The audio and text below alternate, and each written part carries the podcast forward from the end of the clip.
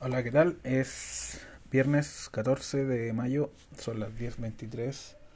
Les quería hablar de una, una noticia del diario Futrono de Valdivia, que es un proyecto de crear un, un nuevo estilo de cerveza basado en una levadura nativa de un bosque de coigües y lengas que se supone que es de hace más de 100 millones de años. Es como una levadura gondvánica, gondvánica, no sé cómo se pronuncia están probando distintas mezclas o las distintas recetas, una stout de cuello negro, por ejemplo, una hazy IPA del Growler. El Growler es un bar bastante bueno por si van alguna vez a la isla Teja.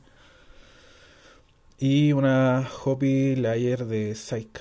Eh, esa no la conozco, supongo que si está acá debe ser bastante buena porque acá hay varios expertos en el tema y la idea es hacer una cata de, todas de todas estas recetas y, y ver si puede, pueden crear un estilo nuevo basado en esa levadura que se supone que es más antigua incluso que las layers europeas.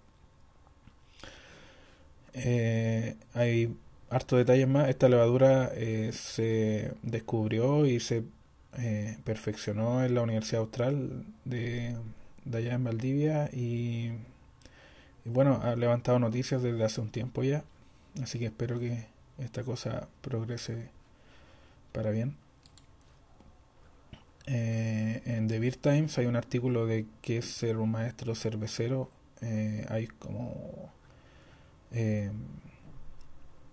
una diferenciación entre alguien como yo que solamente hace cerveza en la casa para alguien que ya quiere entrar al tema profesional más allá de de la parte comercial, que es como, o, burocrática, que es lo más complicado, también está el tema de, aprender a hacer cerveza más formalmente, a nivel más ya de laboratorio. Eh, la experiencia, claro, de, de, hacer cerveza también es importante, pero eh, hay otros aspectos más, tema de liderazgo, de, saber enseñar a, otra gente, porque uno va a trabajar en equipo resolver problemas que puedan aparecer en el camino, ya, ya sean técnicos, burocráticos o, lo que sea. Eh, tener habilidades sensoriales para saber eh, si tuviste alguna falla en cuanto a sabor, aroma eh, y saber cómo arreglarla o, o, no, no es, bueno, no, no necesariamente saber, pero para la próxima vez eh, saber detectar esos flavors, esos, esos, sabores que están fuera del, del rango aceptable. Eh, y también saber escuchar cuando eh, las opiniones de, de, gente que, bueno, que también sabe, porque eso también es, no, no todas las opiniones son, son, son válidas. o sea, toda la gente tiene derecho a opinar, pero también la gente que escucha tiene derecho a, filtrar que es constructivo y que no, así que bueno, eso. Eh, sobre una carta de un doctor que envió una, una carta a un diario diciendo que la gente sana y joven no necesitaba eh, vacunarse por obligación. Hay un artículo del eh, National Institute of Health que dice que la inmunidad de, de la gente que ya se recuperó es del 95% de que tiene eh, memoria en el sistema inmune para, para volver a, a, defenderse hasta por 8 meses, que es más o menos equivalente a una vacuna. Y eso nos lleva a la noticia de que el MinSal quiere crear un, un, una tarjeta verde, un pasaporte sanitario, algo así, eh,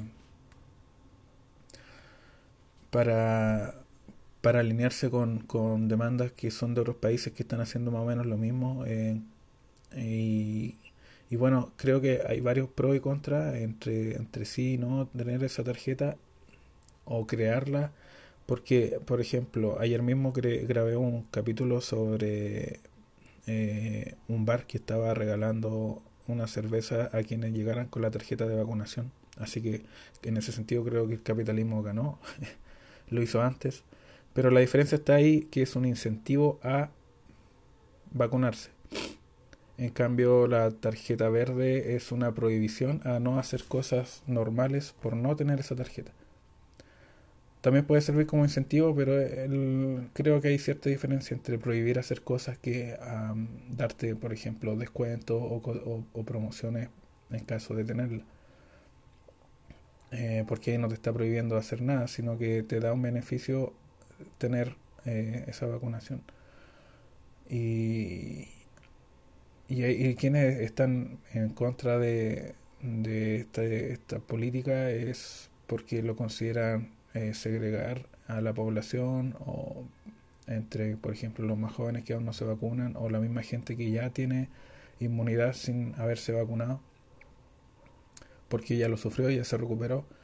Eh, y a fin de un tiempo, bueno, en lo que se demora el MinSal, eh, creo que ya la gran mayoría va a estar vacunado, así que no va a tener sentido. O sea, si las vacunas funcionan, eh, ya nadie estaría preocupado de ver si y, todo el mundo ya está vacunado, la gran mayoría ya se llegó, por ejemplo, a esta inmunidad de rebaño, entonces ya no tendría sentido tener o no tener ese carne verde, esa tarjeta verde. Así que ahí están, hay varios aspectos a considerar. Eh, si bien momentáneamente ahora, porque hay muchos viejos ya vacunados, yo mismo ya tengo la primera dosis. Eh, quizás sea un buen incentivo para que para que otra gente que está reticente a la vacuna vaya a hacerlo, pero si, si bien te dicen que va a ser eh, voluntario, si te dijeron que la vacunación iba a ser voluntaria, creando prohibiciones para que no tenga este tarjeta verde, más o menos contradictoria. Así que, ah, bueno. Em, Y por último, un tema nada que ver con cerveza fue la pelea de Canelo versus Sander del sábado pasado. Eh, me gustó mucho, fue una pelea bastante buena, aunque Sander lo encontré bastante lento comparado a peleas anteriores, en, otras peleas donde parecía que estaba eh, dentro de una Matrix, eh, esquivando, moviéndose en forma lateral, esquivando golpes, contraatacando. Y, y en este sentido vi, lo vi mucho, muy muy fijo, muy quieto. Eh, y al Canelo eh, superior en muchos aspectos, casi todo. bueno, el primer round no, eh, creo que ahí Sounder estuvo un poco más activo, pero a partir de ahí Canelo fue mejorando bastante y fue avanzando y la estrategia de él funcionó porque en una de las en una de las no sé si estaba esquivando, sí, estaba esquivando, se, agachó y fue el momento perfecto para una uppercut que le quebró eh, la órbita del ojo, así que se acabó la pelea en el octavo, si no recuerdo mal.